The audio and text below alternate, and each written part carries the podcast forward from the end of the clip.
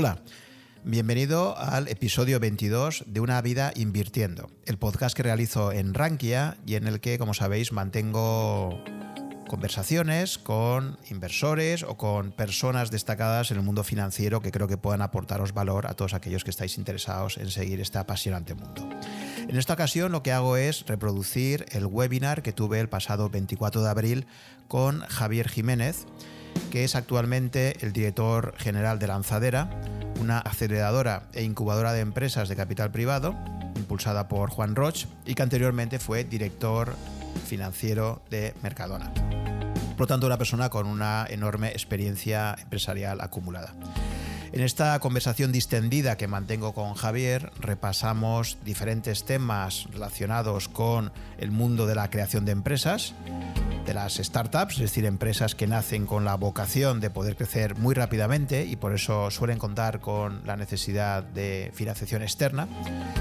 Y abordamos pues, cuestiones tan significativas como es la importancia del equipo mucho más allá de las ideas para lanzar proyectos, la importancia de la cultura de empresa, cuál va a ser la situación probable que se produzca después de, este, de esta crisis del coronavirus, en definitiva, un montón de temas que durante casi una hora y media abordé con Javier en esta chispeante, creo, conversación. Espero que la disfrutéis, no sin antes recordaros que para seguir recibiendo novedades de, los próximos webinars que vaya a realizar y de los podcasts que vaya publicando, podéis hacerlo en mi blog, rankia.com barra blog barra sub. Ahí os podéis apuntar para recibir las alertas cuando vayan saliendo nuevas convocatorias de webinar o episodios publicados. Y también invitaros, si os apetece, pues a dejar una valoración de este podcast, que siempre hace ilusión, en las diferentes plataformas donde se publica. Así que ya sin más, os dejo con la conversación que tuve con Javier Jiménez. Espero que la disfrutéis. Buenas tardes.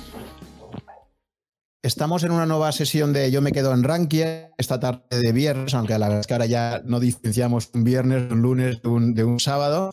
Y bueno, pues ante todo, en primer lugar, eh, me gustaría lanzaros un mensaje de ánimo a todas aquellas personas que tengáis algún caso familiar o de amistad cercana que haya pasado por esta enfermedad a la que nos estamos enfrentando en todo el mundo. Y como sabéis, pues desde Rankia nuestra misión es ayudar a tomar mejores decisiones financieras y en este caso nos ha interesado conocer el mundo del emprendimiento, el mundo de las startups y para ello contamos con un ponente de excepción esta tarde como es Javier Jiménez. Buenas tardes, Javier, ¿qué tal? Buenas tardes, Juan, estupendamente. Encantado de saludarte. Un placer. Eh, como sabéis, Javier es el director general de Lanzadera. Eh, ahora nos explicarás en qué consiste este proyecto. Eh, conoce muy bien el mundo de las empresas que están iniciándose con, esas ganas que siempre tiene una startup de comerse el mundo, de crecer muchísimo y, y de dar un gran resultado.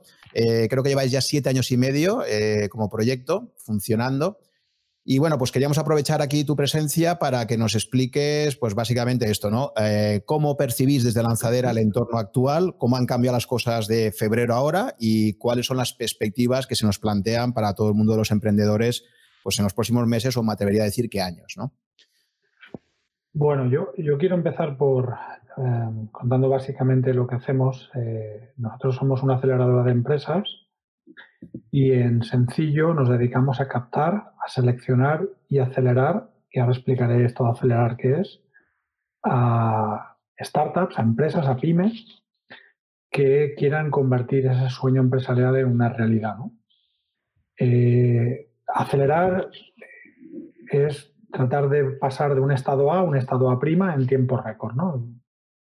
Y la buena noticia para la parte inicial, para la parte de la captación de las elecciones, es que bueno, en este país hay mucho talento, en esta comunidad hay especial eh, historia relacionada con el mundo del emprendimiento y eh, bueno, es nuestra aportación eh, para, bueno, pues para generar, porque en bruto lo que queremos hacer es fabricar empresarios y fabricar empresas que generen empleo y que generen riqueza. ¿no? Eso es básicamente lo que hacemos. Como decía, llevamos algo más de siete años. Hemos captado más de 14.000 empresas, hemos seleccionado a 400 que han pasado por los distintos programas. Y volviendo a, la situación actual, ¿no? Pues, pues, hombre, esto es como, como una película de estas de serie B de Hollywood, eh, de estas del domingo por la tarde a las tres y media de la tarde, ¿no? De, esas cadenas de televisión. Eh, algo que si tenemos tú y yo esta conversación hace unos meses, pues eh, seguro que si tú o yo decimos algo de esto, pues, pues nos decimos tú y yo que estamos locos, ¿no? Que esto, esto es imposible, que esto es digno de una película de Hollywood, ¿no? Pues como es digno, era de una película de Hollywood y hoy creo que todos estábamos de acuerdo, pues en ningún presupuesto estaba. Y entonces nos ha pillado todos, pues, pues no, pues esto, pues, eh, pues sin creerlo todavía, ¿no? Ahora ya, evidentemente, con los dramas que estamos viviendo personales y profesionales, pues ya te lo crees, ¿no? Pero al principio te lo tomabas como muy a risa, ¿no? Y, ah, mira esto que está pasando en China, como con muy lejos, ¿no? Y, y como no es la primera vez que pasan cosas en China y tal, pues, pues ni caso, y la gente iba como en broma saludándose con el codo, hasta que un día pues se cerraron las puertas de todo y nos quedamos en casa. ¿no? Ahora hablaremos, si te parece, de largo y tendido de cuál es la situación, pero yo de todo esto extraigo muchas conclusiones y hay una que me hace pensar que, bueno, pues hay cosas que, que, pocas, muy pocas, que tiene positivo esto y hay algunas muchas aprendizajes, ¿no? Y bueno, durante la conversación pues seguro que sale. Vale, pues si te parece, primero eh, explícame con un poco más de detalle en qué consiste este proyecto de lanzadera y cuál ha sido la trayectoria hasta que, hasta que ha llegado el tsunami este del, coronavirus, ¿no? En qué punto estabais en ese momento y tal, ¿no? Pero me gustaría que explicaras un poco la trayectoria que habéis tenido en estos siete años y medio. Sí, vale. Pues nosotros empezamos... El proyecto y un poco cómo, cómo ayudáis a las startups... Eh, el ámbito que tiene también, si es, eh, entiendo que es un ámbito nacional en principio, ¿no? Que estáis en Valencia, pero, pero el ámbito es nacional, ¿no? Eso es.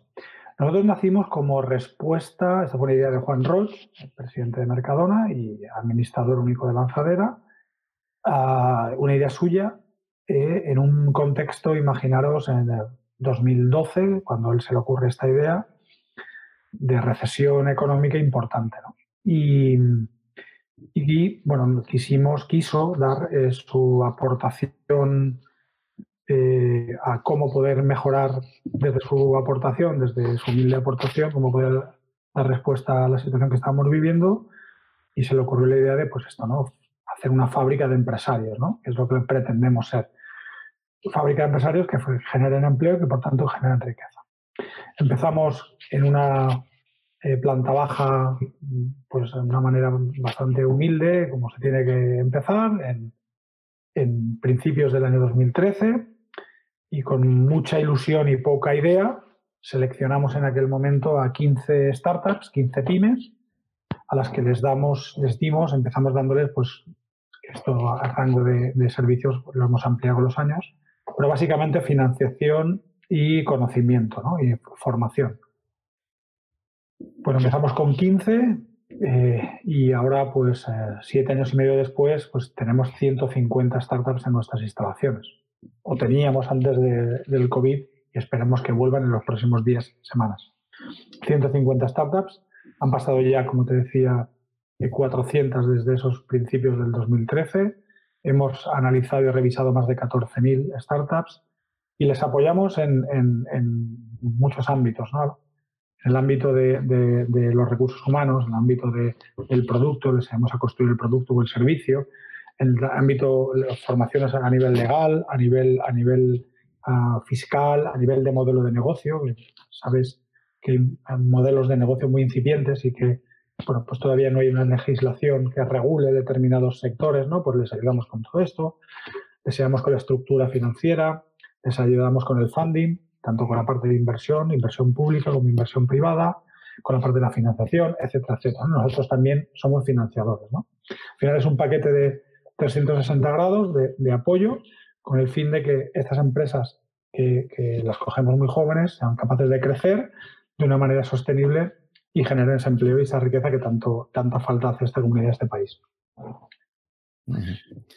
Y en números globales de todas esas empresas que habéis ayudado, eh, al final, ¿cuántas de ellas consideraríais? Porque claro, ya sabemos que los modelos de Venture Capital eh, básicamente pues es, buscan un ganador, uno, no sé cuáles serán vuestras estadísticas, pero típicamente por la información que yo tengo en Estados Unidos, a lo mejor pues buscas un ganador entre 20, ¿no? O sea, tú ya sabes que de las 20 empresas en las que inviertes, eh, por ejemplo, de media en, un año, por decir algo, eh, pues te vas a encontrar con a lo mejor 14, 15 que van a acabar desapareciendo dos, tres que van a estar ahí, pero tal, y realmente va a haber una o dos que van a ser los grandes ganadores, ¿no? Y, es un modelo que es así y hay que aceptarlo. Mucha gente habla de las altas tasas de mortalidad que hay en, todos estos modelos de, inversión, pero es que básicamente ese es el modelo, o sea, es poner muchísima gasolina para que haya un crecimiento muy rápido, por eso se habla de startup. Una startup no es una tienda de, de, ahí de, la esquina, sino que es una empresa que nace con muchísima ambición, pero esa propia ambición genera unos riesgos también asociados que lo habitual es que provoquen pues que muchas de ellas acaben desapareciendo, ¿no? Porque asumes muchísimo riesgos.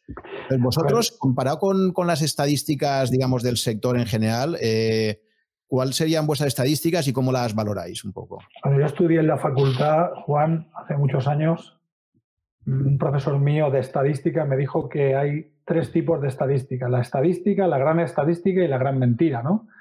Eh, a ver, eh, numeritos tenemos todos y, los ratios son los que son. La clave de todo esto es, tú lo has dicho, ¿no? Em, eh, el, empresario, la definición de empresa y de empresario lleva implícita la palabra riesgo, ¿no? Y esto es puro riesgo, no te exime de, bueno, pues de esa palabra, de ese contenido, el, bueno, pues, eh, el distinto tipo de modelo de negocio que puedas tener. Incluso si abres una peluquería, puedes tener riesgo y puedes fracasar, ¿no?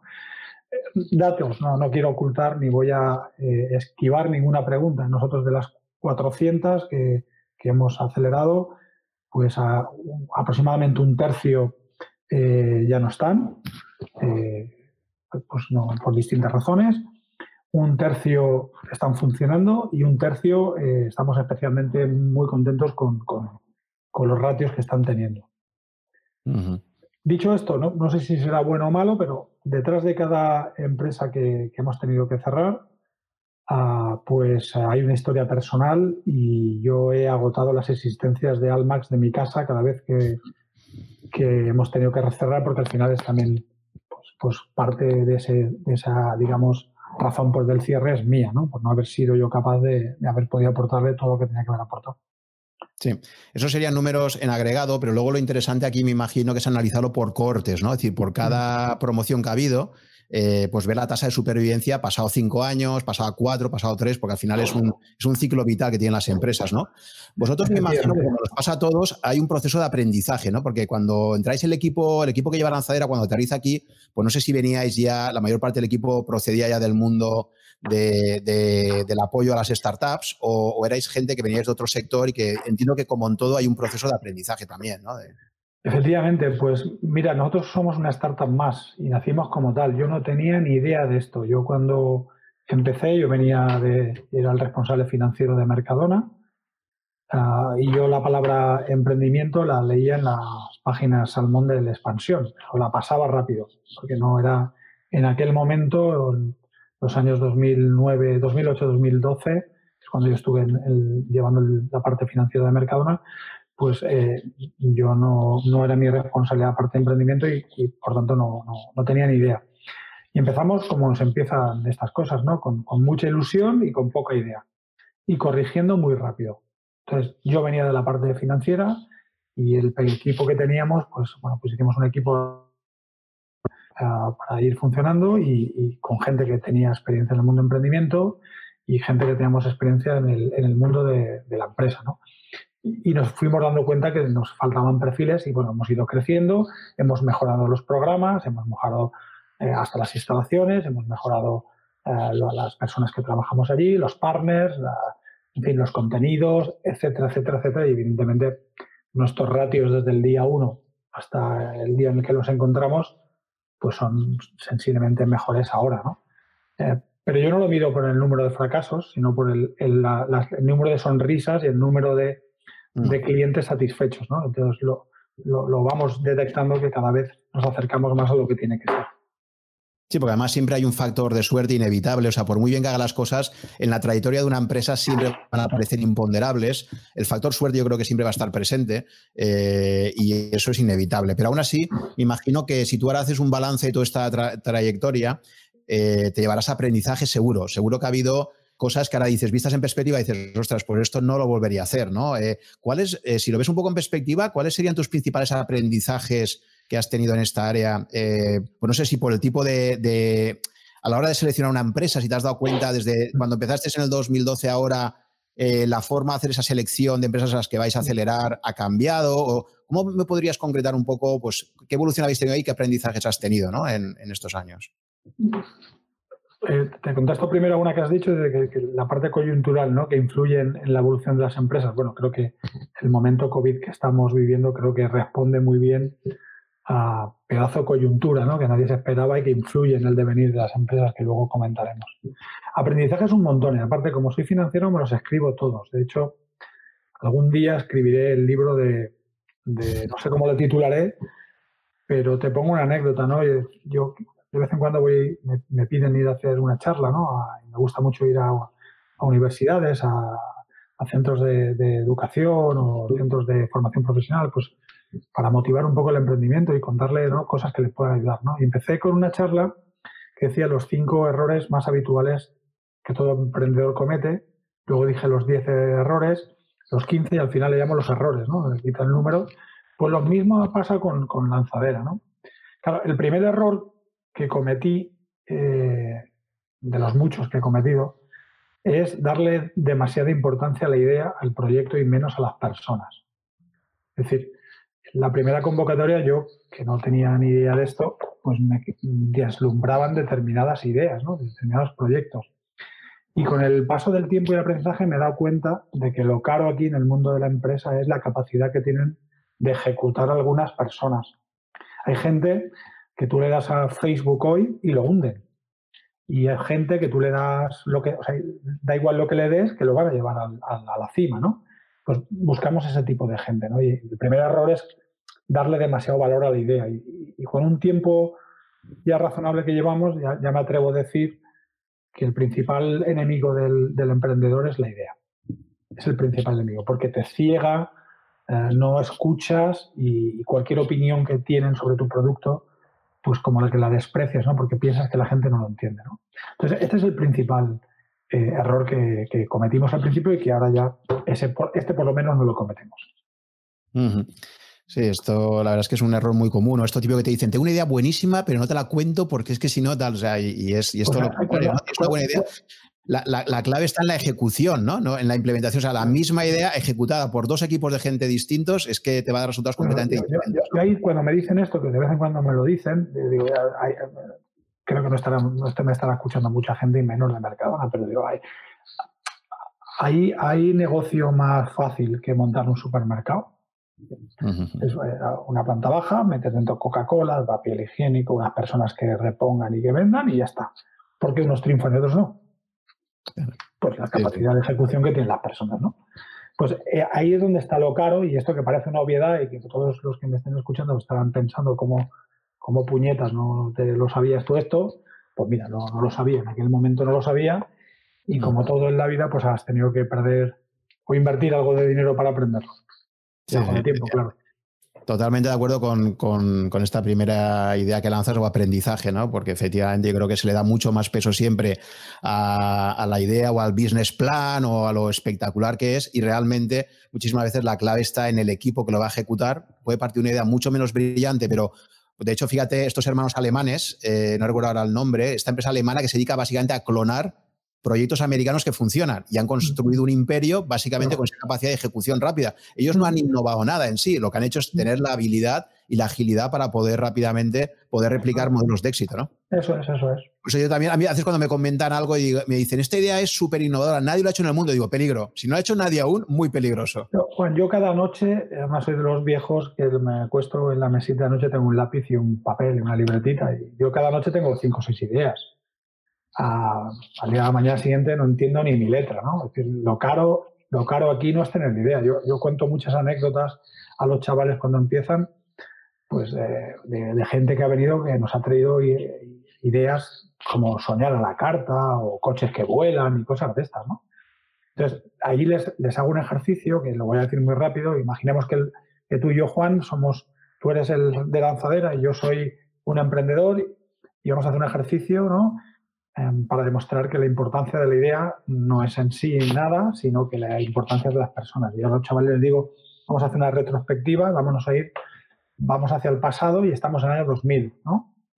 Entonces, yo, cuando ya estamos en el año 2000, yo soy el emprendedor y Juan te voy a presentar una idea. Y mi idea es que voy a revolucionar el mundo del café. Estamos en el año 2000, ¿eh? Ah, y te digo que voy a vender un café en unas cápsulas de aluminio, que lo voy a vender cambiando el parque de máquinas del mundo y en mis propias tiendas. Y por cierto, deciros que es más caro que el café habitual que estáis comprando, este de la máquina italiana y tal. Bueno, año 2000. ¿Tú qué me hubieras dicho? Pues probablemente que pase el siguiente, ¿no? ¿Dónde está la diferencia? Pues la capacidad que hay de ejecución de estos señores que se llaman Nestlé, que han sido capaces de llevar eso a cabo. Entonces, la diferencia entre un loco y un genio es la capacidad de ejecución, ¿no? Pues este de aprendizaje ah, es el que, el que yo creo que ha sido más importante de la lanzadera.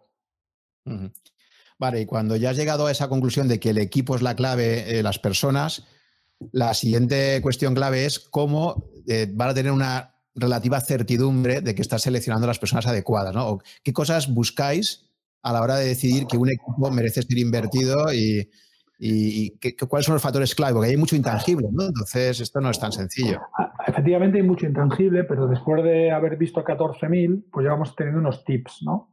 Unos tips. O sea, yo ya te diría que somos muy, muy buenos descartando. Descartando somos bastante buenos somos menos buenos seleccionando. Pero, por ejemplo, hay una serie de tips, ¿no? Es decir, el emprendedor tiene que creer en su proyecto más que nosotros, ¿vale? Y hay veces que el creer más se demuestra habiendo, pues, eh, digamos, eh, hecho más sacrificios, ¿no? Haber puesto dinero, haber dejado el trabajo, haber, haber no sé, haber, demuéstrame de alguna manera que, que, tú y tu equipo creéis en esto más que yo, ¿no? Es en su contrario, hay gente que viene y dice, bueno, si tú me coges, yo dejo el trabajo y, ¿cuánto dinero has puesto? Pues no, yo nada, vengo a que lo pongas tú. Entonces, mm. ya vas cogiendo una serie de tips donde dices, mira, pues tú, este señor o señora creen mucho en su proyecto y, estos no creen tanto como, como, como, deberían, ¿no? Entonces, vamos haciendo una serie de tips que no son perfectos, pero que, que bueno, que, ayudan, ¿no? Hay uno que, es, un clamor, ¿no? Y no tenemos la clave ni la fórmula del éxito, pero tenemos la fórmula del no éxito. Y la fórmula del no éxito es no currar, no trabajar. El éxito es un 99% sudoración y un 1% de inspiración. Pues bueno, la gente que se lo sude, que se lo curra, ah, no es que vayan a tener éxito, pero están más cerca de él, ¿no? Entonces, todas estas cosas que vamos metiendo en la coctelera, al final te hacen una especie de que te hacen pensar que hay más probabilidades de éxito que, otras, ¿no? Recuerdo que había una persona también que estaba en otra incubadora que me decía, mira, ¿sabes cuál es una de las regularidades empíricas que hemos visto de las empresas que mejor funcionan? Los que se van más tarde de las oficinas, o lo que decían un poco del curro, que las, horas que le echan y tal, ¿no? Claro. Bueno, que por uno ya está, está un poco también esta cultura del equilibrio entre, entre la, vida, eh, la vida privada o familiar y el trabajo, pero también está claro que cuando tú estás arrancando una startup, o asumes que te va a absorber buena parte de tu vida, con los costes que eso lleva, pero, pero sí que tú estás de acuerdo con esa regularidad empírica, de que al final la gente que le echa horas... Es, un tema de matemáticas. Yo le quito, normalmente a estas cosas hay que quitarle el sentimiento. Es decir, si tú eres capaz de hacer lo que cualquier ser humano en cinco horas, mm, tú haces lo que cualquier ser humano hace en ocho, ¿por qué no haces ocho y te sales del mercado? y, la, y, la, revientas, ¿no? Si eh, trabajando mucho es complicado, trabajando poco es especialmente complicado. No voy a decir que sea imposible. Pero sobre todo al principio, que hay tantas incertidumbres, que no sabes muy bien quién es tu cliente, que todavía no tienes bien cogido los costes, que todavía no tienes bien cogido el equipo. Em, hombre, el esfuerzo eh, para mí es excluyente. Y, y, esfuerzo y emprendimiento, es decir, un emprendedor eh, termina su jornada laboral y no deja de ser emprendedor eh, cuando llega a su casa. si has elegido trabajar en una empresa, es probable que cuando llegues a tu casa desconectes el móvil hasta el día siguiente. Puede ser, si, si por tu cargo o por tu trabajo te lo permiten, pero siendo emprendedor tú, no dejas de ser empresario eh, los fines de semana. yo, no, lo, yo no lo concibo. No, no quiero decir que esté lo cierto, pero no, no lo veo. Y luego está una cuestión también que es el track record previo. Me imagino que vosotros os encontráis con dos, tipologías de emprendedores. Las personas que se enfrentan por primera vez, digamos, la gente que se estrena y la gente que ya viene de proyectos anteriores. Eh, obviamente, si el proyecto anterior ha tenido éxito, me imagino que para vosotros ya os da mucha más más información, ¿no? Pero también es verdad que si ya ha tenido éxito, probablemente a lo mejor no busquen tanto a empresas como Lanzadera, ellos quizás tengan ya más capacidad para montar sus propios proyectos por su cuenta. No sé hasta qué punto tenéis emprendedores, digamos, de, segunda, de segunda empresa o de tercera, y hasta qué punto encuentras diferencias en el comportamiento de unos y de otros, entre los que se estrenan y los que ya vienen de... Yo, tenemos, tenemos, te lo voy a decir por edades, tenemos una campana de Gauss, ¿no? De, de tipología de emprendedor que, tiene tres grandes grupos. Tenemos un grupo de, 18 a 25 años, que es un 10%, un grupo de 25 a 35, que es el más, eh, que es más amplio, un 80%, y un 10% aproximadamente de más de 40. ¿vale?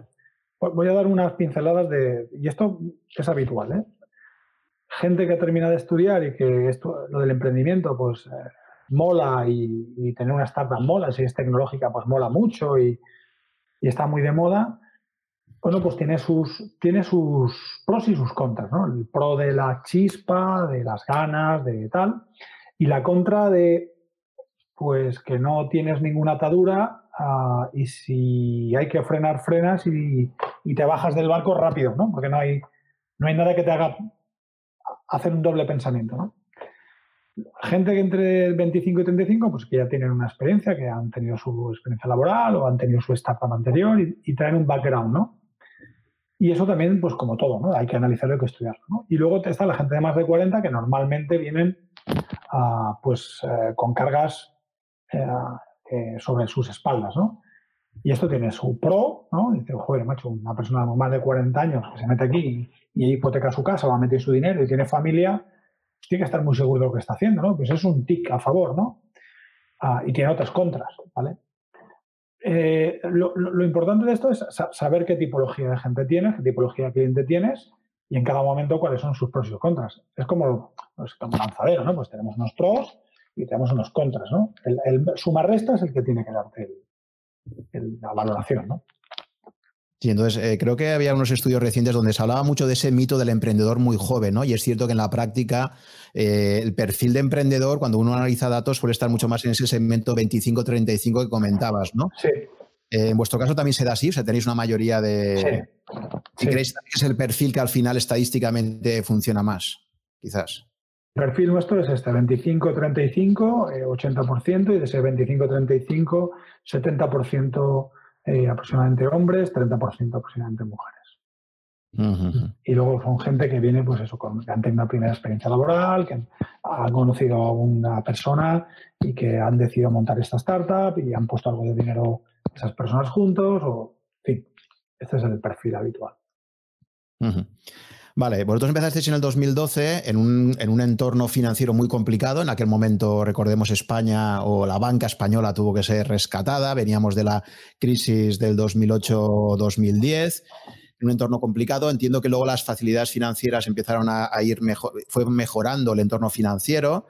Eh, ahí estuvo el manguerazo del Banco Central Europeo también, con su QE, etcétera y llegamos a un escenario como el que teníamos hasta el mes de febrero, en el cual, bueno, pues parece que estábamos en un entorno de relativo desahogo, ¿no? De repente se acaba de producir esta, esta nueva situación a partir del estallido de la crisis. Y, lo que quería preguntarte un poco ahora, pues es eso, ¿no? ¿Cómo, cómo has visto que han cambiado la, la, ¿Cómo crees que ha cambiado? Aún ha pasado muy poco tiempo, obviamente, llevamos solo un mes de esto, o un mes y medio, pero desde el punto de vista de la financiación de las empresas, es cierto que hay, hay voces críticas a veces que comentan que ha habido demasiado dinero fácil, que ha habido demasiada liquidez y esto también ha facilitado que existan muchísimos proyectos que probablemente no sabrían financiar en otras circunstancias, pero que esa eh, burbuja, digamos, de crédito que se ha producido, porque al final cuando tú tienes eh, una liquidez casi me atrevería a decir que, infinita por parte del Banco Central y todo el rato es estímulos para, prestar y prestar, pues acaba ocurriendo lo que dicen muchas veces los, los austriacos, ¿no? La economía austriaca que acaba diciendo que acaba viendo una burbuja de crédito donde se acaba concediendo demasiada financiación a proyectos que en otras circunstancias no habrían sido eh, financiados. ¿no? Entonces, por un lado, te quiero preguntar primero, ¿cómo percibes esto? Si coincides un poco con esta idea, ¿no? Es decir, ¿crees que a veces existe, ha habido demasiada alegría a la hora de financiar proyectos? Y cómo crees que con la nueva situación las cosas van a cambiar si analizas tu experiencia, aunque no estabas directamente en este sector, pero si analizas por lo que tú conoces de lo que pasó en el periodo anterior de crisis 2008-2012, si crees que van a producirse cambios importantes al respecto. A ver, eh, el panorama que, viene em, parece que se va a parecer bastante, y, tengo la misma información que creo que tenemos todos, a este eh, post-Lehman Brothers. Eh, y este drama está atacando directamente a las familias, ¿no? que esto, esto es lo más duro de, este ataque, ¿no? porque es un ataque generalizado con un drama tremendo de muchas personas en este país en, situación precaria de trabajo en este momento y, eh, parece que la previsión no es demasiado halagüeña, ¿no? ¿no? No lo parece. Entonces va a haber un desierto económico en el consumo que aparecen un montón de indicadores cuál de ellos peor, un retroceso importante en el ratio de, consumo, un retroceso importante en, no sé, en el, PIB y, esto va a impactar directamente en las familias. Las empresas, ¿cómo les está afectando la financiación? Hombre, lo que tú comentas es cierto, pero es el puro ciclo, de, el puro ciclo económico. ¿no? Eh, salimos de una crisis donde eh, todos decíamos que hacía, faltaba financiación y, bueno, pues eh, la economía sin financiación no se, no se, no se mueve, eh, las empresas necesitan financiación, las personas necesitan financiación, los créditos al consumo y en esos años de, de crisis económica pues, pues, pues hubo una caída tremenda del consumo precisamente por eso. ¿no? Pues ahora pasamos al siguiente ciclo, ¿no? pues pasamos al siguiente ciclo donde los manguerazos, empezó a crecer el PIB de este país al dos y pico, al tres, gracias al consumo, a la financiación, al empleo, a la baja tasa de paro, a las exportaciones. Bueno, y ahora volvemos a otra crisis eh, donde va a ocurrir lo mismo que ha ocurrido en todos estos ciclos. ¿no? Al final, eh, la, gente o, gasta o ahorra, ¿no? Entonces, o gasta o ahorra. Pues, pues si tú preparas a la gente para, para que gaste, gasta, y si preparas a la gente para que ahorre, ahorra, ¿no? ¿Ahora dónde estamos? Pues estamos en, una pre-situación, porque la situación no, ha llegado todavía, pero, estamos en una presentación, una pre-situación donde, va a haber eh, seguro una crisis de consumo tremenda, una crisis de financiación del consumo tremenda, una guerra de precios importante y un retroceso económico eh, que esperemos sea eh, corto eh, y esperemos que los expertos tengan razón y haya un rebote en V lo antes posible. Porque, vamos, tenemos que, tenemos que hacerlo y nuestra economía demuestra que es lo suficientemente fuerte para aguantar este bache, ¿no? Que va a ser duro e importante. Como todas las crisis, eh, crisis igual a oportunidad y evidentemente todas las crisis lo que traen siempre son cambios estructurales, en este caso con más razón, eh, el hecho de estar confinados, estamos ahora todos descubriendo qué cosas son imprescindibles tener cuando uno trabaja desde casa y vive en casa todos los días y qué cosas son prescindibles. Eh, y esto ha generado oportunidades que ya se están viendo claramente y ahora entraremos en ellas.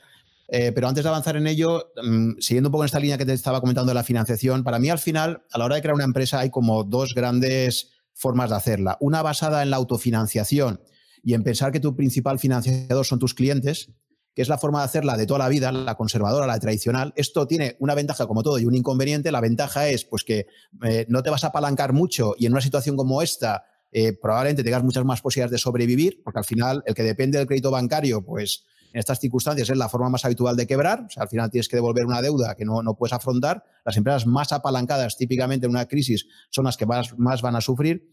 Esa es la forma, digamos, tradicional de toda la vida, pero tiene el problema de que probablemente le falta la agresividad que necesitas para competir en un entorno global.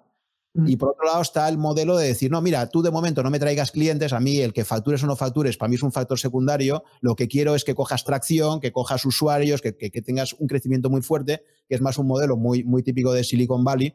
Pero quería preguntarte, esos dos modelos eh, traídos a España, que nosotros tradicionalmente, nosotros también hemos sido en Rankia en su día una startup, y, nosotros hemos optado claramente por el primer modelo, que es el modelo de autofinanciación. Hemos sido muy conservadores a la hora de, a la hora de, buscar financiación externa. Básicamente se ha hecho casi todo por autofinanciación. pero eso te trae como, como pasivo, pues esto, ¿no? El, problema de que tu crecimiento no puede ser quizás tan agresivo como el que puedes tener en otros modelos. Pero todos los modelos tienen al final pros y contras, ¿no? Entonces, me gustaría que me, me, explicaras, eh, Javier, ¿Cómo ves eh, el modelo de crecimiento en España? Si crees, como ocurre en, Estados Unidos, que, que, sí que hay la posibilidad de apostar por financiación externa eh, en modelos de crecimiento agresivos, o crees que en España somos más de, oye, o empiezan a tener clientes pronto, o, a mí mm, métricas de tracción de usuarios o de audiencias o de tal no me, no me aportan demasiado? A ver, es que esto tiene para todo un día, ¿eh? esto, que tú acabas de, comentar, para todo un día vamos por, partes. A ver, la, parte de la financiación eh, y, los modelos de negocio son cosas que son parecidas, pero no se pueden mezclar. Y eso que yo vengo de la parte clásica, de, la del cash is king, de la del cash flow, que a los chavales les digo la frase típica, les pongo las siglas y les digo cash flow is more important than my mother. Y muchos de los chavales no saben lo que es el cash flow, pero em, eh, son cosas que son parecidas. Voy a la primera. Em, independientemente del modelo de negocio y del modelo de financiación que tú hayas escogido, en estos momentos de crisis es cuando se ve quién ha gestionado bien y quién ha gestionado mal. Este es más o menos apalancado, ¿vale? Tengas un modelo de negocio tengas un modelo de negocio. Los que han vivido mm, eh, de rondas de inversión, eh, sin tener un producto o servicio, que han sido grandes vendedores y han vivido de esto, pues en este momento que no tienen un producto o servicio que puedan comercializar, pues lo van a pasar mal, ¿no?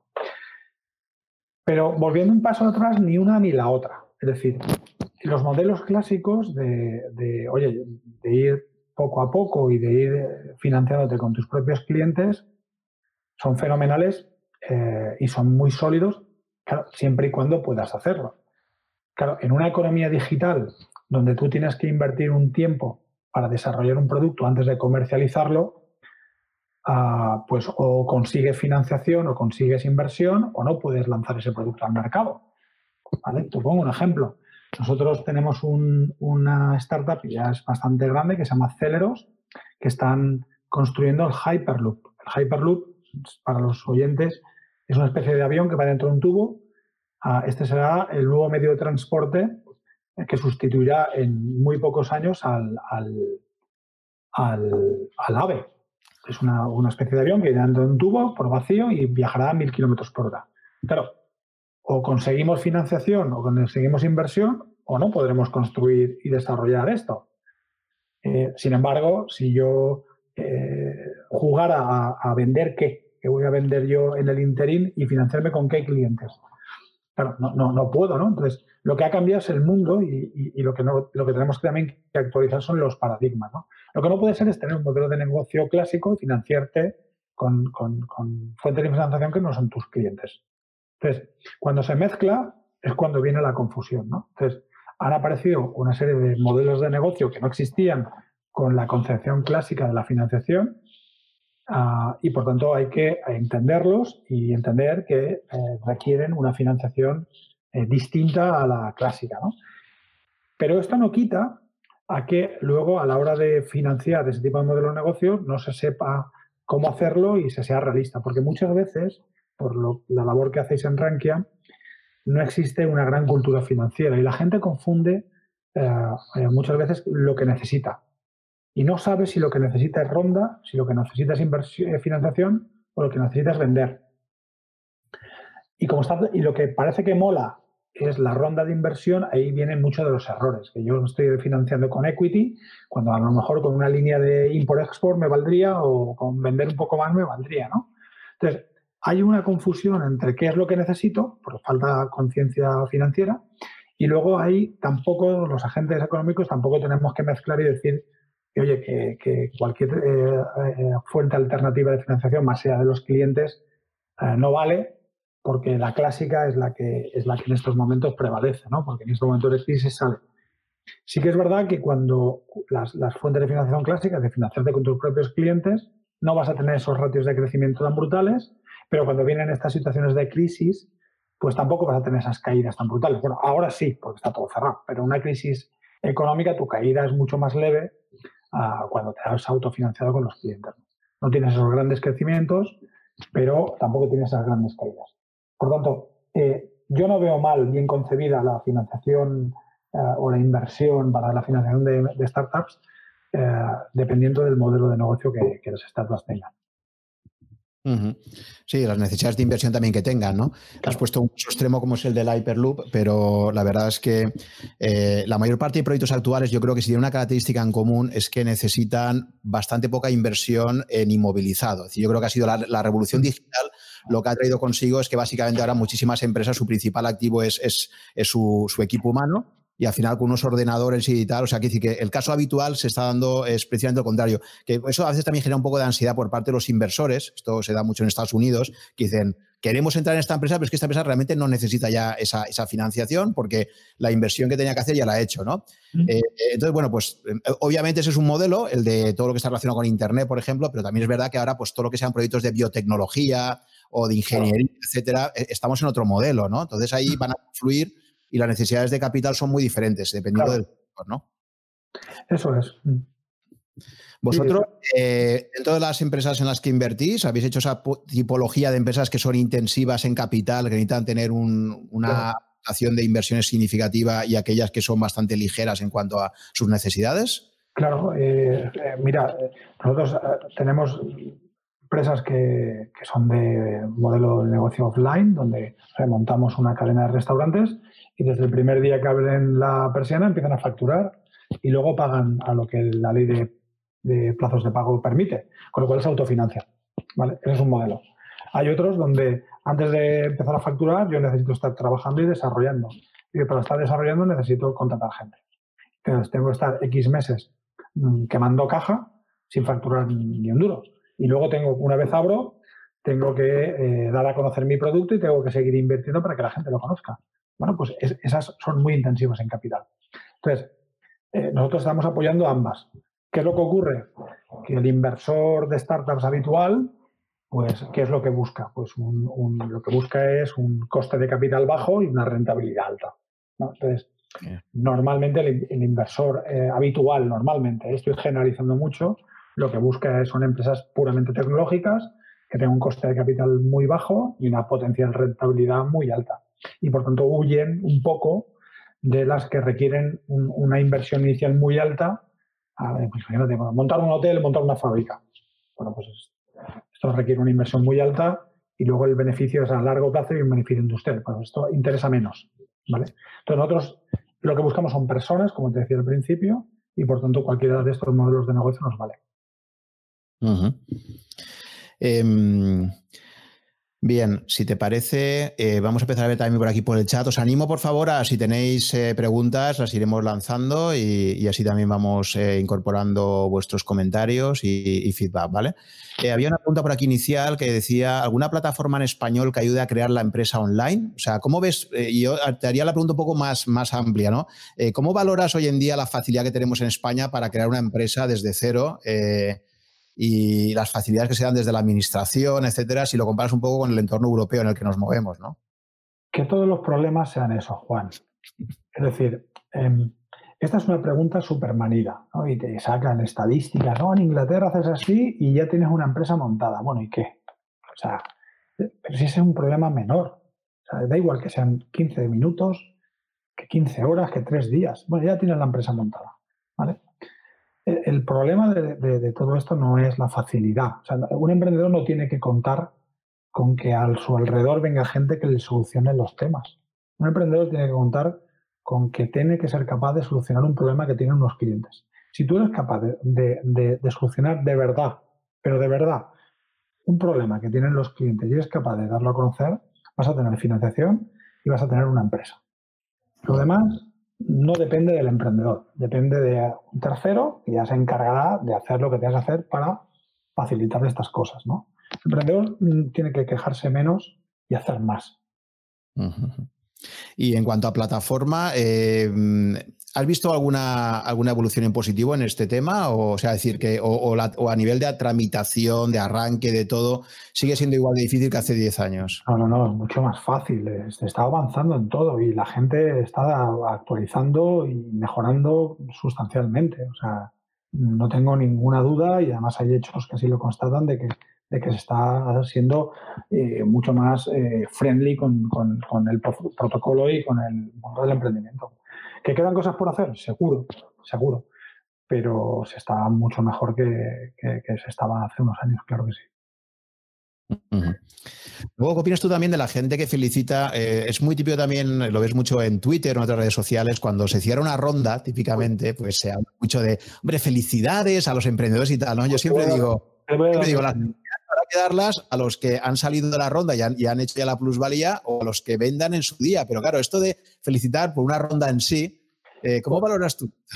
Mira, yo, yo a los chavales que empiezan les explico eh, esto de las rondas de una manera muy sencilla. Yo les digo, mirar, las rondas son un medio para conseguir un fin, no un fin en sí mismo. No os equivoquéis. Si quieres ser empresario, no puedes tener como fin una ronda de inversión. Es un medio para conseguir un fin un medio que son euros para conseguir eh, acercar en tu plan de negocios, en tu roadmap, una serie de hitos, traerlos al presente, correr más, hacer mejor las cosas. Eso es para lo que sirve una ronda.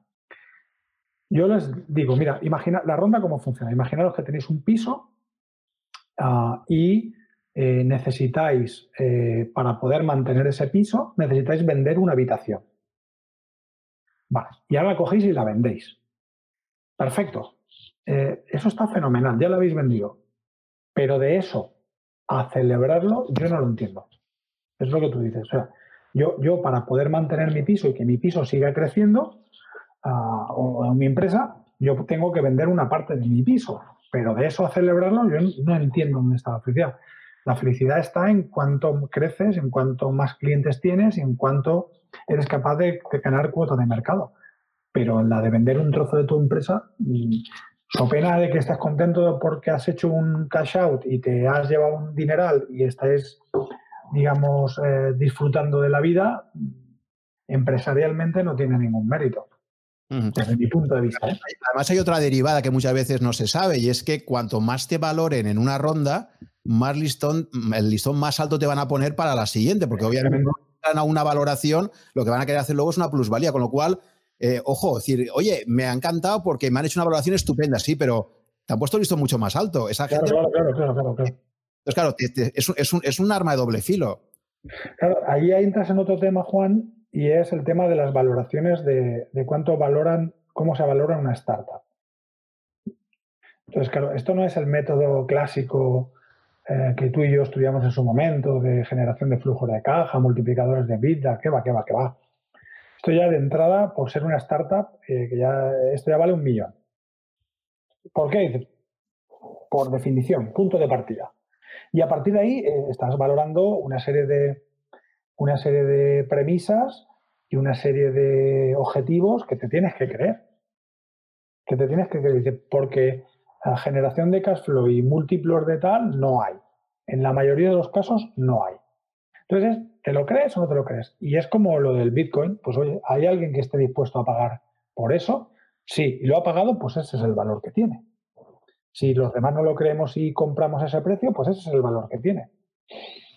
Y cuando haya transacción, de todo esto, pues ese valor puede ir incrementando en función de una serie de variables que no son las puramente ah, académicas de, todo esto. Entonces hay un, una, serie de, diferencias importantes entre la valoración clásica y la valoración eh, actual de cómo se valoran las empresas. Efectivamente, lo que tú dices además, cuando hay una, segunda ronda, pues, eh, hombre, tienes que haber mejorado sustancialmente en la primera porque si no, es que ya no estás, ¿no? Porque el inversor no te va a hacer follow o no vas a encontrar nuevos inversores si no has multiplicado tu valor, lógicamente. Que eso, que además, otra es que tú hagas una ronda de inversión no significa que tu empresa vaya bien. Son dos cosas distintas. que tú hayas hecho una ronda de inversión, has hecho que has hecho una ronda de inversión, que hay alguien que ha metido dinero en tu empresa. Pero eso no significa que una empresa vaya bien. Empresa se mide por otra serie de, ratios, ¿no?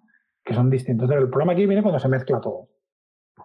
Exacto, porque muchas veces es una huida hacia adelante, la empresa va mal y la ronda es lo que hay que hacer para salvarla a corto plazo ver si quien pueda, ¿no? Como financiaciones bancarias o financiaciones privadas, etcétera, sí. Vale, a ver, más preguntas por aquí. Bueno, hay una que te hacen que ya has comentado un poco antes, pero volvemos sobre ella, que es si no crees que hay mucha más posibilidad de éxito en startups lanzadas por perfiles más senior con experiencia y capacidad de detectar oportunidades, con experiencia anteriores en otras empresas. Ya has comentado un poco antes sobre, sobre el tema, pero bueno, si quieres un, profundizar un poco más. Eh, experiencia. cuanto, más, cuanto más experiencia tienes, yo, yo lo hago al revés, ¿no? Van, han venido a veces empresas de, oye, yo tengo, quiero lanzar una fintech. Vale y relacionada sobre qué. voy a lanzar una ICO en España y una criptomoneda. Vale, ¿tú qué experiencia tienes en este ámbito? Yo ninguna. ¿Conoces gente, no sé, la CNMV, Banco de España, lo, vas a necesitar? ¿O conoces gente eh, en este sector? Porque es un sector novedoso, complicado, con una legislación importante. Yo no, nada, no tengo nada. he lanzado esto porque está muy de moda, no sé, los neobancos. Hombre, no digo que vaya a tener éxito, pero que es bastante más complicado si no tienes red de contacto, si no conoces, no tienes experiencia, si no tal. Entonces, la experiencia aquí es un grado eh, importante, pero no es, no es definitorio, pero la experiencia es un grado. Y os ha pasado también eh, un rol que muchas veces juegan los inversores profesionales es precisamente reforzar el equipo. El equipo fundador típicamente, eh, bueno, ya conoces bien el, complejo de Superman, digamos, ¿no? El, típico ingeniero, por ejemplo, eh, que monta la empresa y cree que puede ser un buen director de producto, puede ser un buen director financiero, puede ser un buen director comercial, etcétera, ¿no? Está este concepto de que lo puedo hacer todo bien, ¿no? Una de las cosas que más ha aportado valor históricamente por parte del Venture Capital en Estados Unidos, por ejemplo, ha sido esa capacidad de llegar a un Google, por ejemplo, y decir, mira, chavales, vosotros dos eh, Larry y Sergi sois muy buenos en lo que hacéis, pero aquí necesitáis a un senior que os lleve la empresa y vamos a contratar a un Eric Smith para que os lleve el tema, ¿no? Eh, ¿Qué labor hacéis vosotros ahí también? ¿Habéis, ¿Habéis, contribuido también un poco a reforzar el equipo y a dotarle de más seniority en áreas en las que los fundadores eh, típicamente tenían carencias? ¿O en general no, no habéis participado mucho en ese ámbito? Aquí también en... Totalmente, y es una labor fundamental y muy complicada, Juan. A ver, eh, lo que tú dices, ¿no? Normalmente el ingeniero eh, o ingeniera sabe mucho de producto, pero de comercializarlo y del apasionante mundo de la contabilidad menos. O al revés, ¿no? El, económico financiero sabe mucho de, cómo hacer una proyección, un PNL o lo que sea, pero de producto sabe muy poco, ¿no? Entonces, claro, aquí lo difícil es hacerle ver a una persona que tiene que tener la cabeza muy bien amueblada para saber que una cosa es tener las acciones de la compañía y otra cosa es ser el CEO. ¿vale? Entonces, son cosas distintas. Y hay gente que prefiere morir con las botas puestas, y mira, yo soy el CEO y como soy el CEO, yo tomo todas las decisiones aunque no tenga ni idea. Bueno, pues aquí es una manera de descartar, pues mira, este, este, no vale para esto. Y hay gente pues, pues que, es, muy lista y sabe cuáles son sus limitaciones y sabe que en algunas áreas no es bueno. Y si lo que quiere es hacer crecer su empresa, pues tiene que, contratar a gente que sea mejor que él o que ella en, algunas áreas claves. Entonces nosotros lo hacemos ver, ¿vale? Y entonces y, hay gente, la mayoría, pues que lo entiende, porque lo que quieren es el bien de su empresa y que hacerla crecer y eh, determinadas áreas, pues las ceden a terceros que las hacen mejor que ellos, ¿no? Rodéate siempre de gente mejor que tú. Que eso nada tiene que ver con los papelitos, con las acciones, que la gente confunde. que yo no sea el CEO no significa, o sea, que, que Amancio Ortega no sea el CEO no significa que no sea el dueño. Sí, Es muy listo y que, y que, sabe que tiene que poner a alguien que dirija, que la va a hacer crecer mejor y más rápido que él, si es el señor Pablo Isla, ¿no? Pues, claro, tienes que tener la cabeza muy bien hablada, como tienen estos señores, para tomar esas decisiones. Porque si no, pues oye, los momentos de gloria los quiere vivir el que tuvo la idea, aunque no sepa hablar en público, ¿no? Entonces, eh, esto lo hacemos ver y normalmente se acoge con, con, con positividad, ¿no? Pero esto a mí me parece tan crítico que me imagino que a la hora de seleccionar los proyectos, si tú hablas con los fundadores y ya cuando les preguntas, por ejemplo, eh, en qué áreas o en qué partes de la gestión crees que realmente no, vas a ser, eh, no vas a dar la mejor versión de ti mismo y necesitarías ayuda. Y alguien te dice, no, no, yo lo hago todo de maravilla. Me imagino que eso ya es una señal roja de, uy, esta persona no conoce. ¿Qué pasa el siguiente? ¿Qué pasa el siguiente? Totalmente, totalmente. Una empresa, siempre que se pueda, tiene que tener los, roles principales cubiertos, ¿no? Siempre que se pueda. Y evidentemente eh, tienes que empezar con un primer empleado que tienes que ser tú mismo. Y si tienes que limpiar, barrer, no sé qué tal, lo tienes que hacer tú. Y, por lo menos aprender, no lo harás, eh, hablaba con, hace un tiempo con un, chaval, ¿no? Oye, el, primer e-commerce de Amazon lo hizo un señor que se llamaba Jeff Bezos y lo hizo él. Hombre, no es el e-commerce que tiene ahora, porque tiene un ejército, entiendo, de gente desarrollando pues, un e-commerce brutal, ¿no? Pero el primero lo haría él, pues, pues bueno, pues algún día lo contará, ¿no? Si no sé si lo ha contado, pues, pues la, la mejor de sus intenciones y con lo mejor de su conocimiento, ¿no? Y para empezar, pues bueno, hasta yo sé hacer una página web, que, es una castaña la que hago yo, pero, pero bueno, pero para empezar no vas a tener el e-commerce de sepa Dios quién, ¿no? Pero, pero, pero bueno, pues hay, que empezar siempre, pero luego, una vez crece, tienes que tener los principales roles cubiertos y siempre rodearte de gente mejor que tú, claro. Ahí, al, mencionar a Jeff Bezos también me has, traído una idea a la cabeza que, también es muy interesante en el mundo del emprendimiento y, y, es esto que se suele decir de siempre de que lo bueno o lo mejor es enemigo de lo bueno. Es decir, si tú esperas a tener un producto muy desarrollado, un sistema informático muy perfeccionado y tal, probablemente eh, la agilidad aquí es lo que manda, ¿no? Entonces, Jeff Bezos, cuando hizo la primera versión de Amazon, efectivamente, era un sistema informático que luego, pues, se dice, bueno, esto, esto era una castaña increíble, ¿no? Se hizo ahí un... Pero bueno, le, funcionaba, que era lo importante, ¿no? Y hizo una cosa rápida, salió a mercado y tal. Entonces, el time to market en general que se suele comentar, ¿no? Muchas veces está muy por encima, la agilidad está muy por encima de buscar un cierto perfeccionismo, tardar mucho tiempo y tal, ¿no? Eh, ahí, también vosotros habéis tenido aprendizajes al respecto, es decir, mm, percibís, como tengo yo esa sensación de que cada vez es más importante la agilidad, la rapidez para, salir al mercado con un producto mínimamente viable por encima de, un exceso de planificación o, de desarrollo? Claro, aquí es fundamental y hay muchas veces que te da pánico, ¿no? Hay gente que está muy a gusto, calentito, preparando, desarrollando y tiene pánico a, lanzar, ¿no? y, si fracaso, pues sigo desarrollando y sigo mejorando. Y, si salgo ahora, no, no, siempre, siempre vas a tener una, mejora, ¿no? Entonces, eh, llega un momento que, tienes que lanzar, ¿no? Y cuanto antes que sea lo suficientemente digno como para el cliente de compre, pues, eh, y que sirva para lo que está hecho, ese es el momento para lanzar, ¿no? Si, si lanzas y está perfecto, es que has llegado muy tarde. Es que has llegado muy tarde. Entonces aquí no solamente cuenta hacerlo bien, sino hacerlo el primero, ¿no? Porque si no ya y luego hay otra, es que el mundo está lleno de productos buenos. Aquí o haces un producto rápido y excelente o no tienes ninguna opción. Y que, no tienes el feedback de mercado, yo creo que esto es lo que casi siempre se subestima. Quizás también porque en las propias facultades de economía, desde mi punto de vista, se, concede demasiada importancia a, a, todo el tema de planificación estratégica. Es decir, yo creo que le asignamos a la racionalidad y a la capacidad de anticipación del futuro un rol muy superior a lo que la realidad nos dice. Casi siempre todos nos vamos a acabar sorprendiendo y equivocando. Entonces, cuando antes te equivoques o antes te des cuenta de, la realidad, mucho mejor, ¿no? Es decir, entonces, este, estos pero creo, insisto, muchas veces creo que hemos sido a veces desde el mundo académico los que hemos transmitido esta, esta idea de, no, no, aquí lo que tienes que hacer es un buen proyecto, una buena planificación estratégica, un buen business case, un buen Excel, y, evidentemente hay que planificar, pero la realidad te dice que todos los Excels te aguantan, nada, dos, tres diarios, ¿no? Entonces, el equilibrio entre no te tires a lo loco, obviamente, sin ningún tipo de planificación, pero no te pases tampoco de planificación, no te pases de. Que como tú decías antes, yo creo que muchas veces también es un poco el miedo a la acción, ¿no? Porque mientras tú no lanzas, puedes seguir pensando que no, no, como aún no he lanzado, aún no tenido la validación de mercado, ¿no? Para bien o para mal, ¿no? Pero puede ser también un cierto miedo a la acción, ¿no? Eso es lo que llaman la parálisis por análisis. Entonces, al final aquí, como decíamos al principio, Juan, lo caro es la capacidad de ejecución. Y, te pongo un ejemplo. Nos llegan chavales recién salidos de, de las universidades, las eh, escuelas y demás. Y venga, vamos a constituir la sociedad. Vale, le das los euros, le das el talón con los euros y se giran y dicen, vale, ¿qué tengo que hacer con esto? O sea, y van con el talón en la mano. O sea, no sabes dónde tienes que ir, no sabes cómo. Sé que tengo que constituir la sociedad, pero no sé en la praxis cómo tengo que hacerlo, a dónde tengo que ir, con qué hago con este dinero y dónde voy. Soy, sé mucho en teoría, pero en la práctica no sé cómo hacerlo. Vale, vamos a hacer, hay que pagar las nóminas, muy bien, y hay que hacer la declaración de IVA. Vale, siéntate delante del ordenador, te presento este ordenador y este señor o esta señora. Paga una nómina o hace una declaración de IVA. No sé hacerla. Entonces, eh, eh, hacer una tablita de Excel mm, las hacen por lo general, que ni bordadas. Entender lo que están poniendo, menos. Entender lo que están poniendo, ya menos.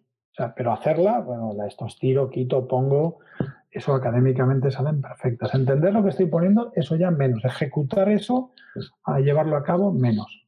Entonces, yo siempre digo muchas veces que, que a veces se trabaja demasiado para el PowerPoint y menos para el Excel, ¿no? Entonces, eh, hay que trabajar eso mejor y hay que entender muy bien pues, lo que se hace y sobre todo la práctica y la ejecución es lo caro aquí, no, no, la planificación. Mm. Siempre recuerdo a este respecto también la famosa frase de Mike Tyson que había copiado de otro que decía, todo el mundo tiene un plan hasta que le dan un puñetazo en la cara, ¿no? Exacto. Puñetazo en la cara típicamente es cuando tú ya sales con el producto al mercado y de repente te encuentras con un resultado que no te esperabas para nada, que suele ser lo habitual, por cierto, ¿no? Es decir, que, la sorpresa... Para lo bueno, para lo malo. Para lo bueno, para lo malo, sí una charla que daba Carlos Blanco, decía, ¿cómo me podía imaginar yo que empresas que me parecían, o proyectos, ideas que me parecían interesantísimas, se, estrellan y de repente una cosa como los tonos del móvil, que era un proyecto absolutamente lateral y tal, acabó siendo el, gran, el gran claro. ¿no? Claro.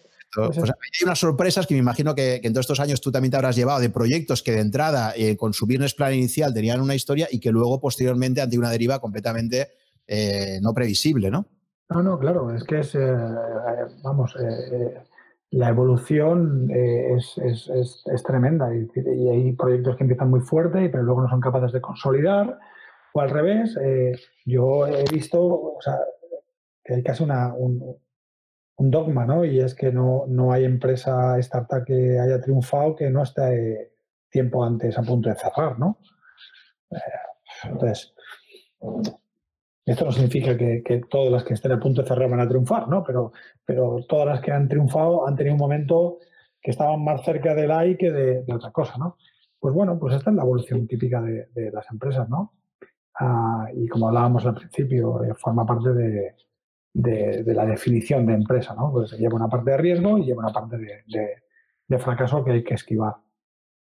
Y a veces el propio éxito es el que te pone contra las cuerdas. Yo recuerdo, a mí un, caso que me impresionó mucho y un libro que recomiendo mucho es el del fundador de Zappos, esta empresa eh, de venta de calzado en Estados Unidos que acabó siendo comprada por Amazon. Es un libro apasionante donde te cuenta cómo esta persona primero vende una empresa por 20 millones de dólares en su momento, ya parece que tiene la vida resuelta con 20 y pocos años y tal, y luego se mete dentro de sus proyectos de inversión, pues empieza a invertir en 20 empresas distintas y una de ellas era Zappos. ¿no? Bueno, pues el propio éxito del proyecto hace que cada vez vaya poniendo más aportación suya de su patrimonio personal hasta que llega un momento donde el proyecto crece tanto que tiene una necesidad de financiación. Él pensaba que la financiación bancaria, siendo quien era, porque tenía un track record previo y tal, él pensaba que los bancos lo iban a financiar con facilidad y se encuentra de repente con que la empresa está a punto de irse al garete porque no puede pagar las nóminas, porque tiene un crecimiento tan bestia que, necesita esa financiación y casi no la consigue. Pues es el ejemplo de cómo puedes pasar de una empresa que habría acabado quebrando a una empresa que acaba siendo vendida por mil millones de dólares a Amazon, ¿no? Eh, eh, pues yo creo que todas estas empresas, si, si no has analizado toda su trayectoria, efectivamente, a lo mejor puedes llegar a la conclusión de que, bueno, es que estos desde que despegaron ya han ha ido de maravilla. Pues es que a veces el propio crecimiento te pone contra las cuerdas. Mm. Puedes morir de éxito, ¿no? No sé si habéis tenido algún proyecto que hayáis estado cerca de esta experiencia, ¿no? Pero... Claro, porque, porque también ha habido veces que, no hemos sido capaces de entender que las empresas normalmente mueren por liquidez, por falta de liquidez, ¿no? Ah, hemos tenido gente que ha ido muy bien, pero con plazos de cobro muy, digamos, muy difíciles de planificar en el tiempo por ser elegantes y a pesar de estar facturando una barbaridad, no estaban ingresando y han muerto por liquidez, ¿no? O, por, o generando eh, crecimientos brutales en número de usuarios, pero no han sido capaces, quemando una caja brutal, y no han sido capaces de financiar ese crecimiento, ¿no? O sea, casuísticas, te puedo contar unas cuantas. Y al final es por no planificar bien, ¿no? por no planificar bien entendiendo tu, tu modelo de negocio o, por circunstancias eh, externas a, la empresa, claro. Sí, por eso, porque tú esperabas que te financiaran, imagínate, empresas que a lo mejor a finales de febrero, de hecho, una de las cosas que ha pasado, ¿no? A finales de febrero, imagínate ya que hubiera proyectos que ya habían conseguido la financiación, lo tenían todo preparado para ir a la firma. Eso también, por cierto, eso también es un.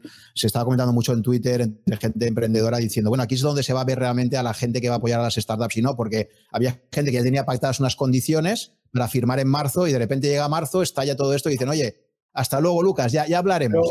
Pero, por, por yo, que me mantengo al margen, que leo todas esas peleas y, y, hay veces que me encantaría entrar, pero ya tengo una edad, Juan, y no, no entro de manera pública, no entro en esas peleas. Yo, fíjate que le doy la razón a ambos y, y, me explico. Em, yo le doy la razón al emprendedor, ese que tenía, o esos que tenían fecha de firma en notaría con unas condiciones prepactadas, y, le doy la razón porque, joder, ya lo habíamos pactado y teníamos firma y teníamos acordado, ¿no? Joder, y ahora pasa esto y me dejas tirado. Ese es su planteamiento, ¿no? Pero me pongo de la parte del inversor.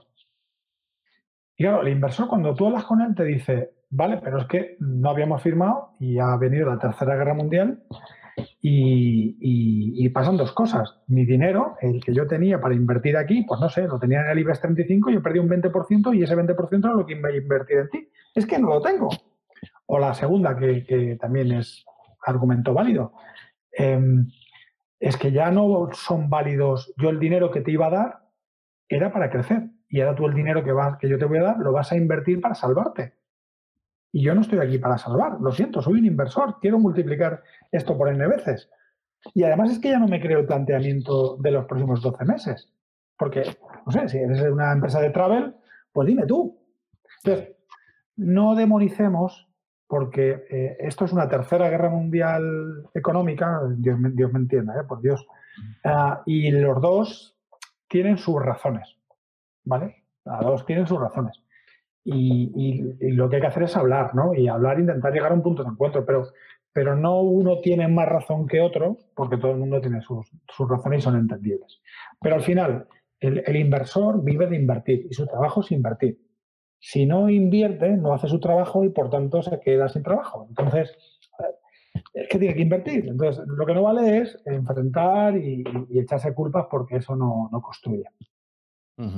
Luego hay otra razón también muy habitual para que muchos proyectos se vayan al traste, y, pero creo que me imagino que, en empresas como Lanzadera, en proyectos como el vuestro, precisamente son una, una, de las primeras cosas que creo que aportáis que es muy importante y es el pacto de socios. Es decir, una de las formas más habituales de que una empresa se vaya al garete es esos dos socios que al principio empiezan, nadie se plantea qué pasa si somos dos, por ejemplo, 50% para cada uno, y qué pasa si en el futuro nos ponemos de acuerdo. Entonces me imagino que en vuestros proyectos ahí una de las grandes ventajas es que es obligatorio firmar un pacto de socios y está todo muy estipulado qué pasa, en, qué circunstancias, etcétera, ¿no?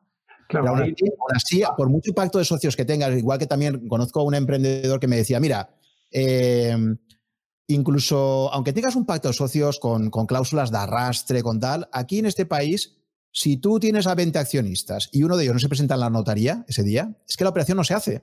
Entonces, ojito, por mucho que tú tengas a nivel legal todo muy atado, eh, luego hay cosas prácticas que te encuentras con que cuantos más inversores tienes, más problemas potenciales pueden aparecer, ¿no? Entonces, te quiero preguntar esas dos cosas. Una, eh, a nivel de socios, pues eh, entiendo que vuestro pacto de socios esto lo, tendrá que recoger muy bien precisamente para evitar ese tipo de problemas, pero si habéis tenido situaciones o, o, hay una tipología de emprendedores que crees que la empresa se ha visto muy penalizada precisamente por esas luchas internas entre ellos, que con el tiempo han acabado generando problemas. Y dos, ¿hasta qué punto crees que incluso con pactos de socios bien jurídicamente bien armados, en la práctica siempre hay un componente ahí que, puede dificultar el cierre de ciertas operaciones por, problemas o fricciones internas?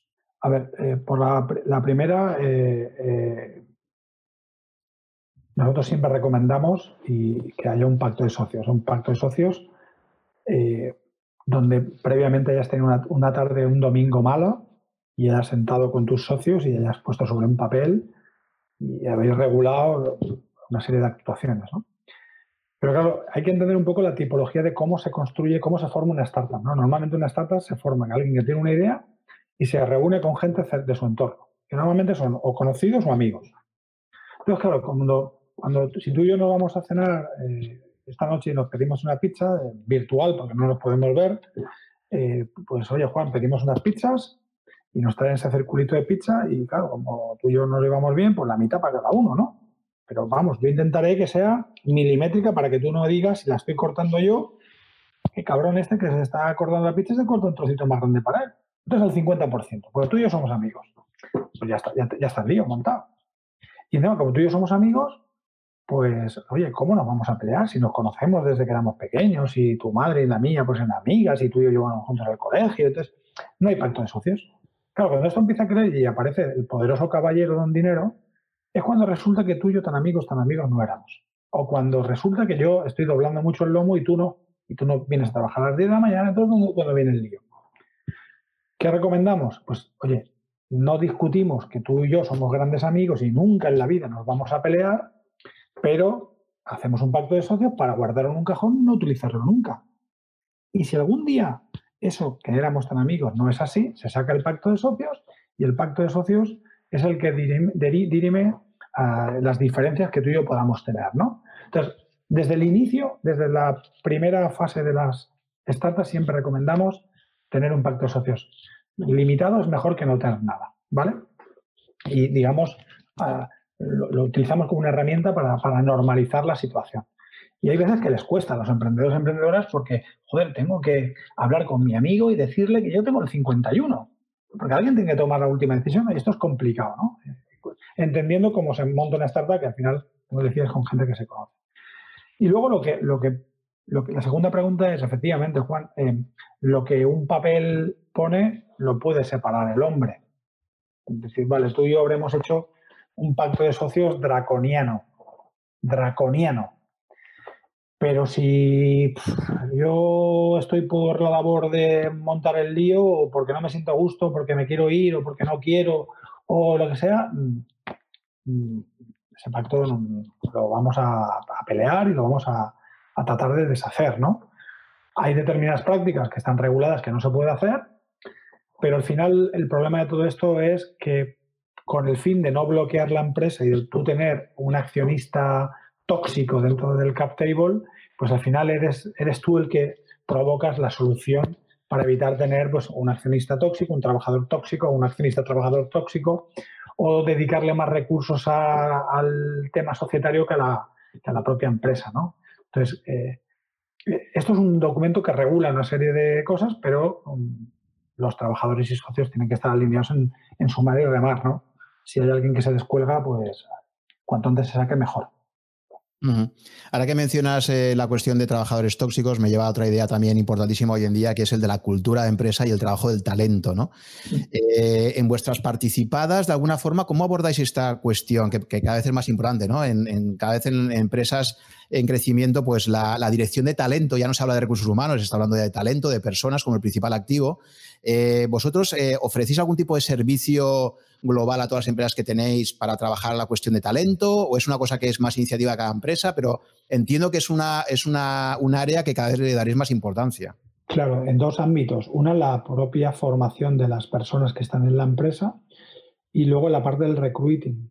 Em, los trabajadores de la empresa tienen que crecer al mismo ritmo que crece la empresa. Y hay veces que lo, el equipo que te valía para tener un tipo de startup no te vale para tener otro tipo de startup, es decir, no te vale para, para gestionar el crecimiento, ¿no? Te vale para algún inicio, pero no te vale para gestionar el crecimiento. Entonces, claro, el CEO esto no tiene que ver. Y a veces el que, el que no vale es él o ella. Vale ya para el principio, pero tengo que dar un paso al lado y poner un profesional eh, que me sustituya. Yo mantengo mis acciones, yo hago otras cosas, pero alguien que sustituya porque este bicho es muy grande ya yo valía para el principio, pero para gestionar este bicho a lo mejor no valgo. Entonces, eh, la gestión de ese talento y, de, y demás, nosotros les, les, apoyamos en dos ámbitos, ¿no? En una, en, en, la parte del recruiting y otra parte en la parte de, bueno, de, detectar las necesidades formativas que tengan los equipos y tratar de prescribirles soluciones, claro. Porque de ello, mm, bueno, pues eh, gran parte del crecimiento de la compañía está basado en esto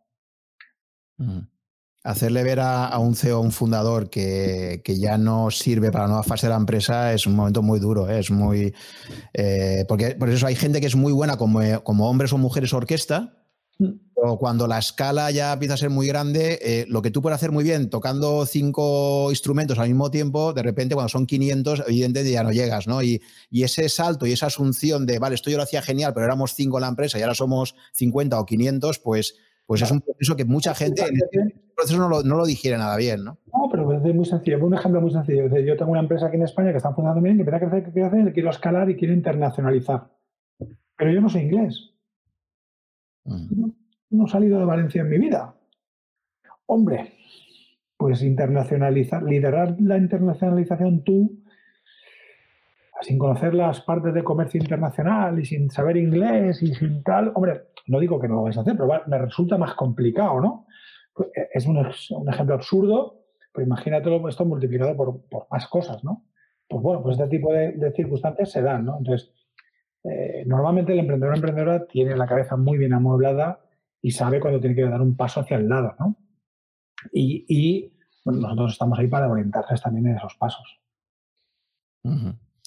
Vale, y respecto a cómo ves ahora, yendo a la situación actual y un poco a, los retos a los que se enfrentan, en este mes y medio ya que habrás estado hablando con todas tus participadas actuales y de rondas anteriores y tal, Eh, ¿Cómo resumirías un poco ahora eh, cuáles son las oportunidades que ves en el mercado en este momento? O sea, ¿qué, tipo de empresas, de startups con las que estáis trabajando o habéis trabajado anteriormente y seguís vinculados como inversores, creéis que tienen mayores oportunidades y cuáles crees que van a sufrir más? ¿no?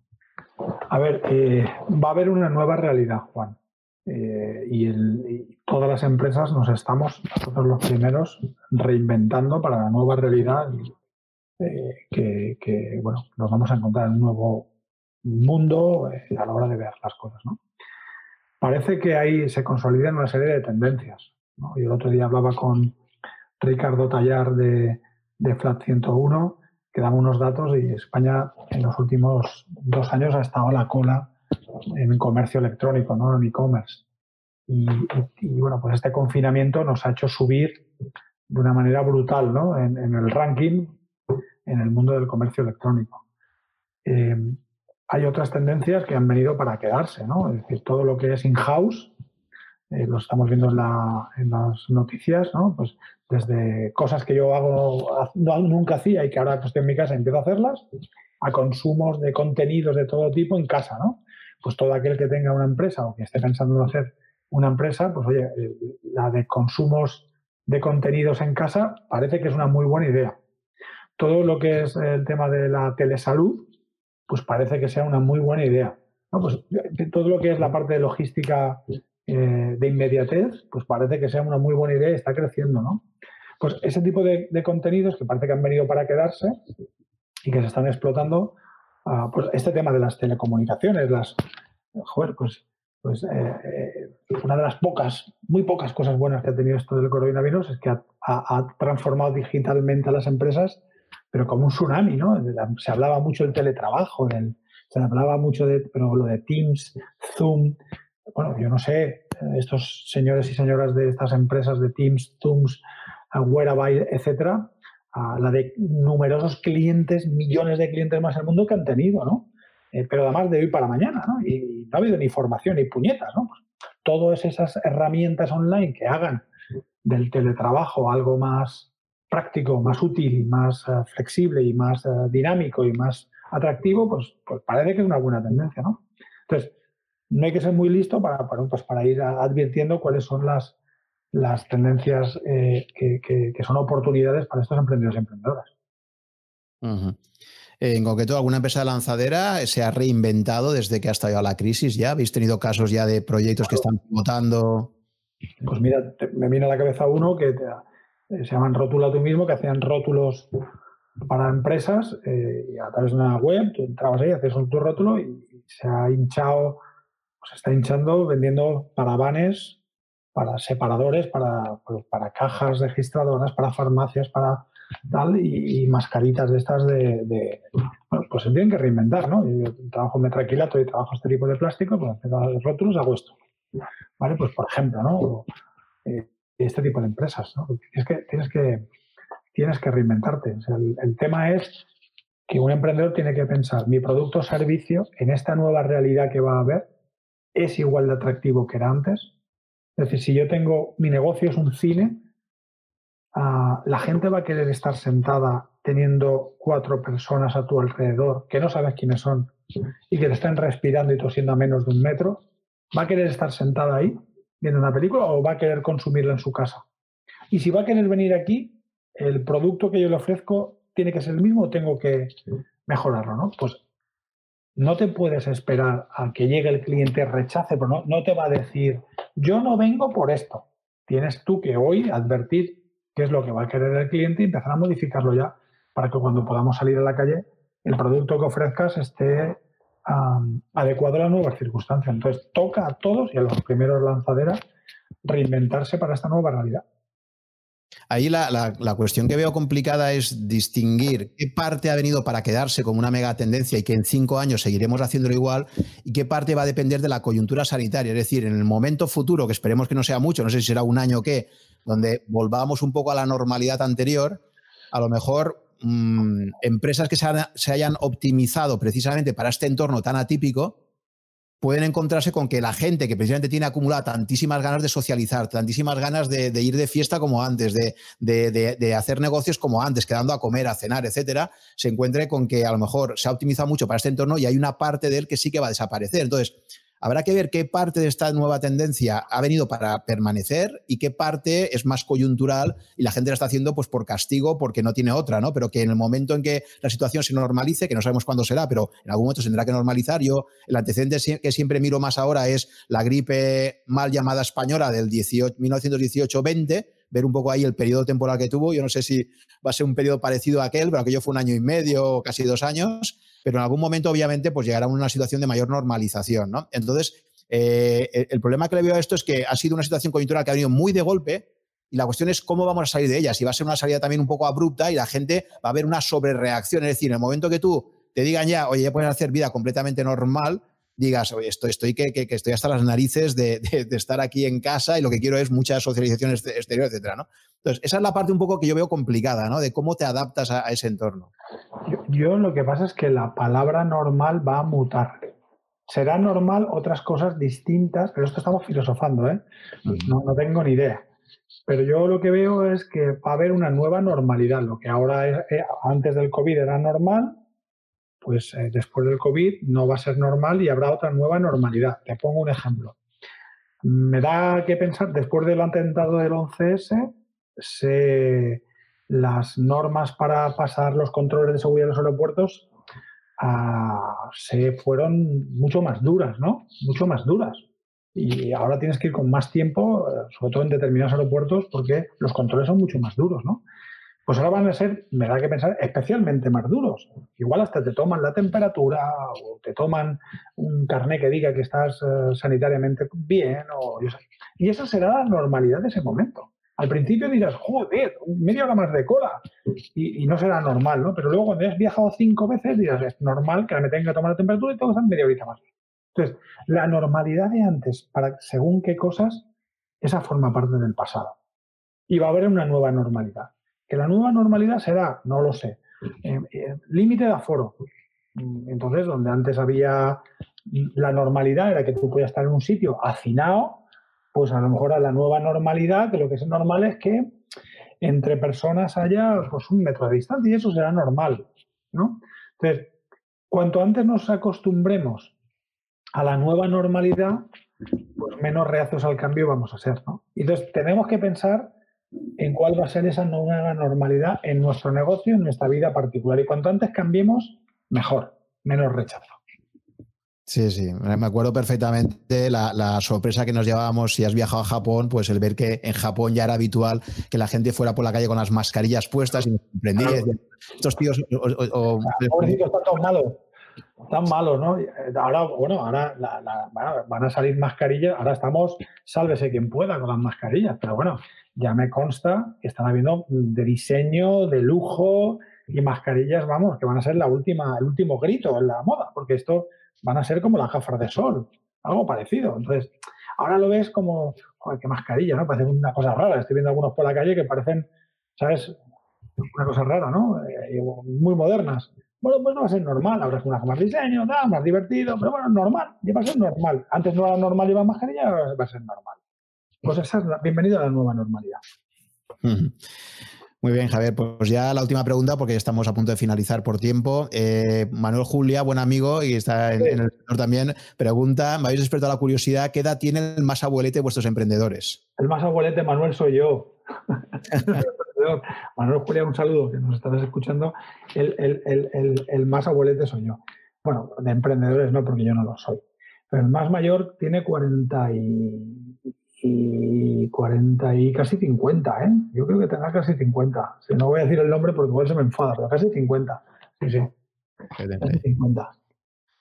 Muy bien, Javier. Oye, pues ha sido todo un placer compartir experiencias con, contigo. La verdad es que podríamos estar aquí hablando de unos batallitas durante muchísimo tiempo.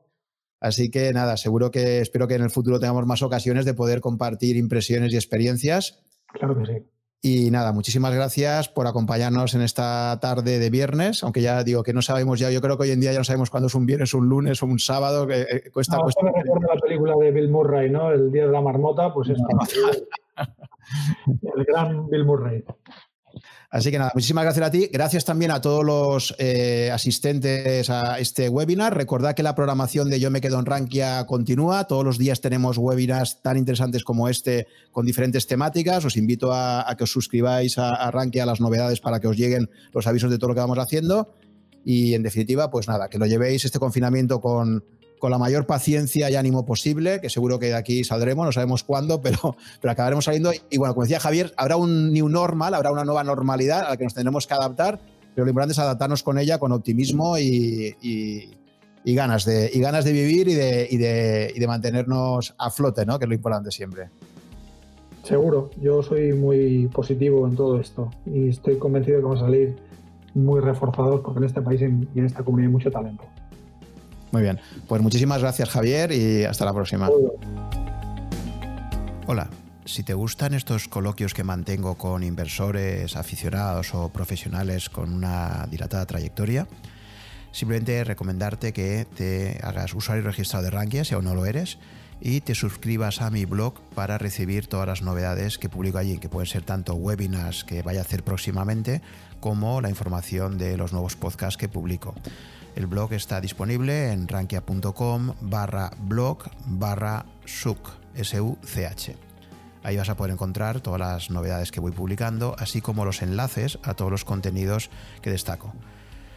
Por otra parte, también te recomiendo, si te interesa la temática financiera, eh, pues que te suscribas a las alertas que envía Rankia con todas las novedades de webinars o formación en general que imparte. Creo que os van a resultar de mucha utilidad.